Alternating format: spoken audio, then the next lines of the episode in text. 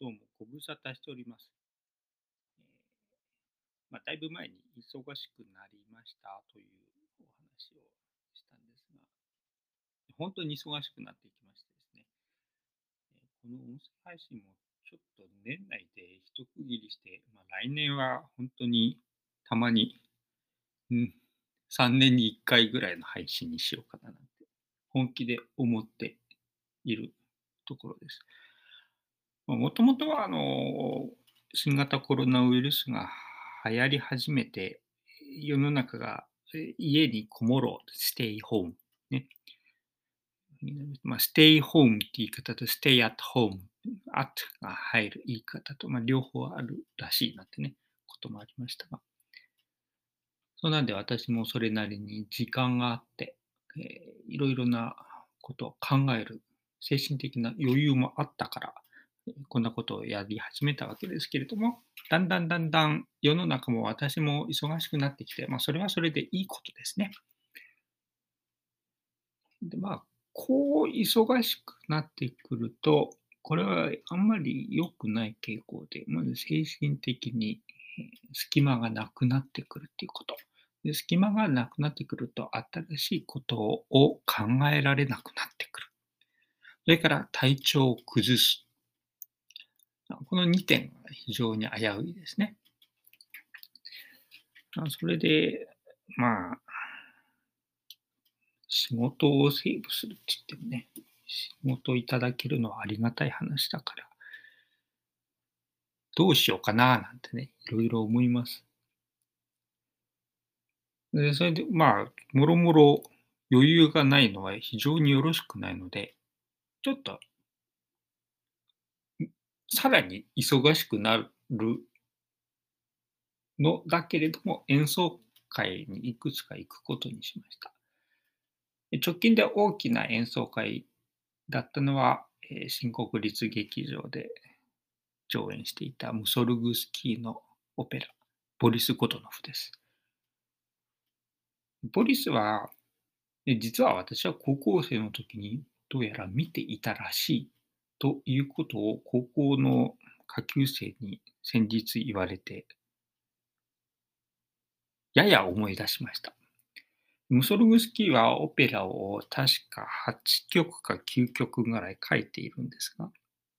完成したのはこの1作のみなんですね。あのテーマとしては非常に重たい、殺し殺されるという、まあ、権力者の、そういう危うさ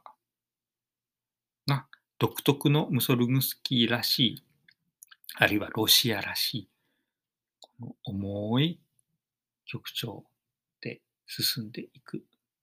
すね。オケは東京で、えー指揮は大野和志さん。あのまあ、原作がもともと、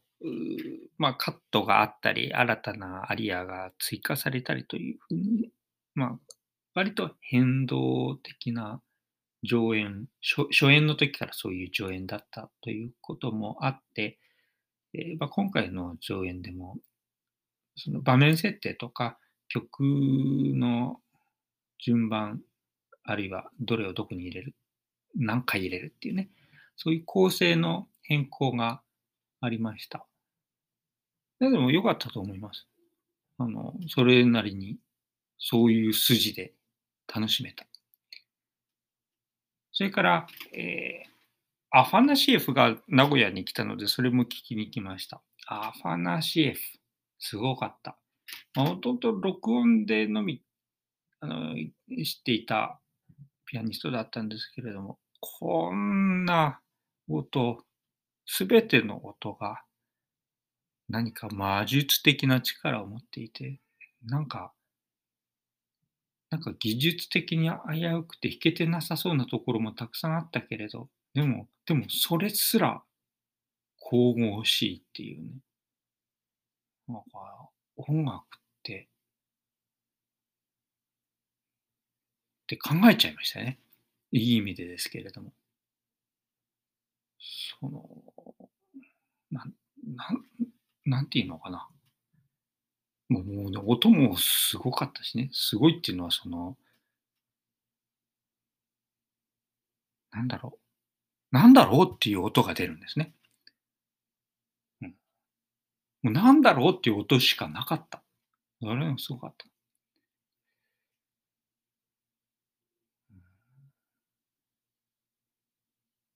ま、少し前になりますけれども、藤田真央君も名古屋に来たので、なんかチケットくれたんで聞きに行きました。彼もね変化し続けてるすごいピアニストでしたね。2年ぐらい前に、三重の津だか四日市に来た時にも聞きに行ったんですけど、その時ともまた大きく変わっていてびっくりしましたね。あれだけ忙しい人がどんどんどんどん変わっていくというのは、やはりやはり本人のものすごい努力があるんだと思いますね。ああやってヘラヘラしてるように見えるけれど、根は真面目なんですって自分でも言ってたけど、やっぱり真面目なところも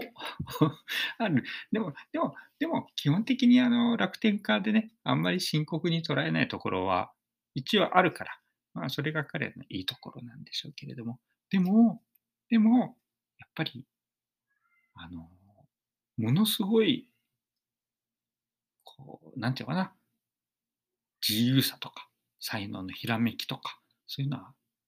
聞く人、みんなが一人一人分かっちゃう。ね、すごいですね。まあ、そんな、あの、しばらく遠のいていた音楽三昧、ね、音楽を仕事にしてるのにあんまり演奏会に行けない忙しい日々なのおかしいですよね。なんで、行ってきたというところですね。うん。まあ、たまにまた配信します。